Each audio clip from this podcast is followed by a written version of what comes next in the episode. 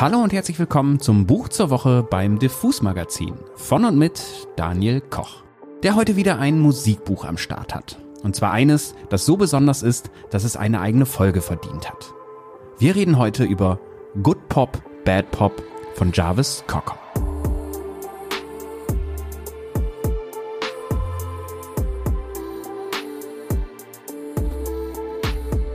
Für die Jüngeren unter euch, Jarvis Cocker war Sänger der britischen Band Pulp.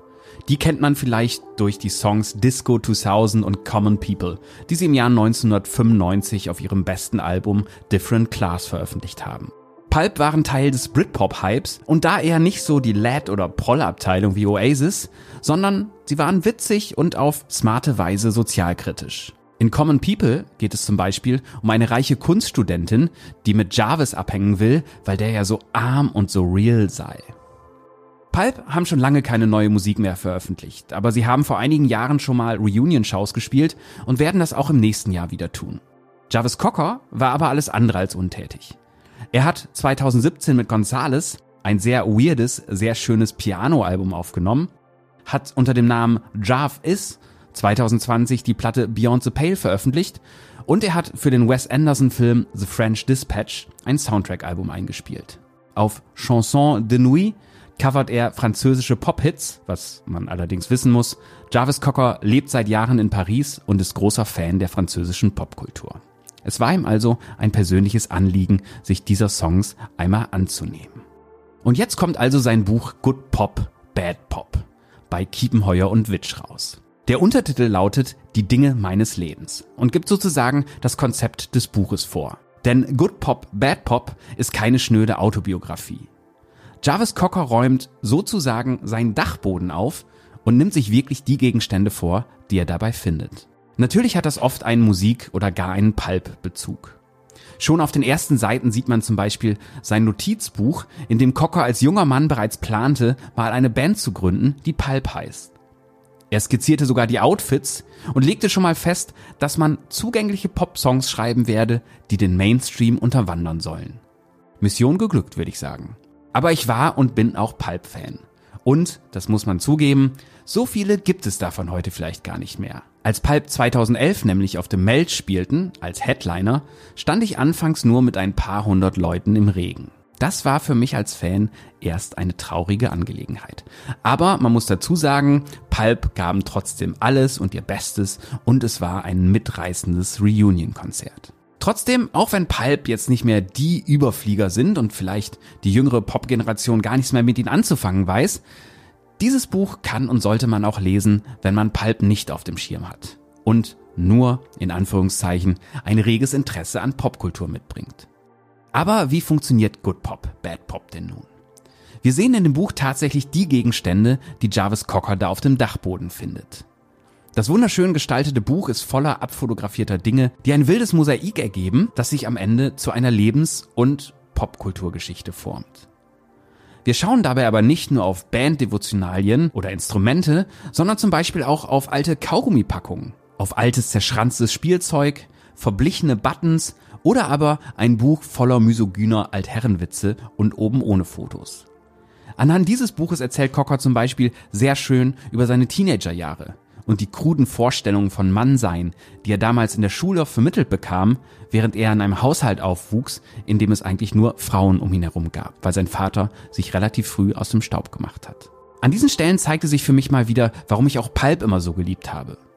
Weil Jarvis Cocker nämlich auch Themen wie männliche Sexualität und Scham in seinen Popsongs auslotete und da irgendwie ein anderes Männerbild anbot das nicht so verkrampft war, das ein bisschen nerdig war und das vor allen Dingen auch mal die Absurdität in vielen Dingen in diesem Bereich zeigte. Wie immer in diesem Podcast möchte ich euch jetzt mal wieder einen kurzen Part aus dem Buch vorlesen.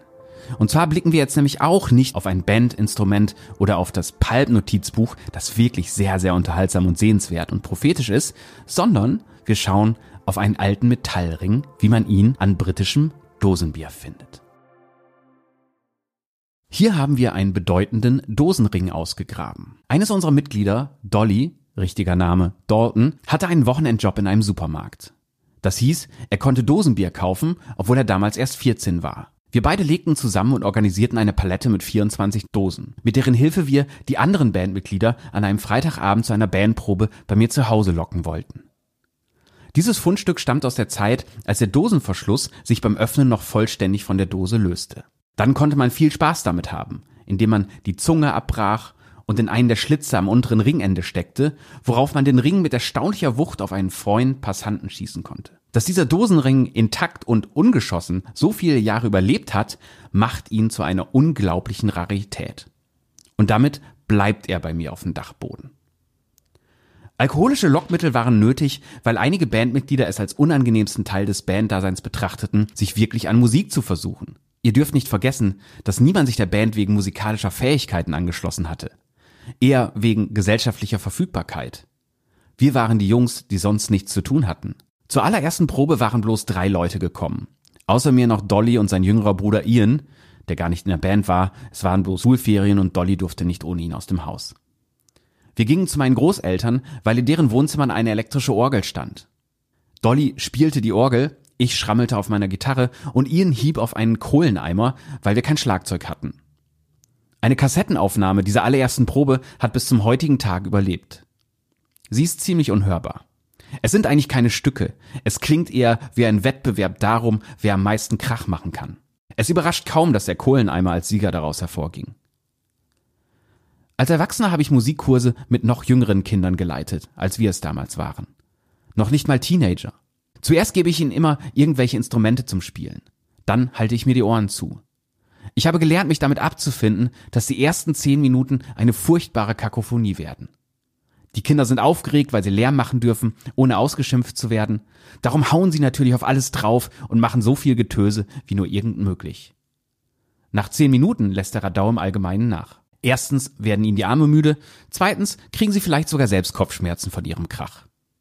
Und dann kann man mal die Idee in den Raum werfen, dass sie vielleicht gern zusammenspielen würden, vielleicht sogar einander zuhören.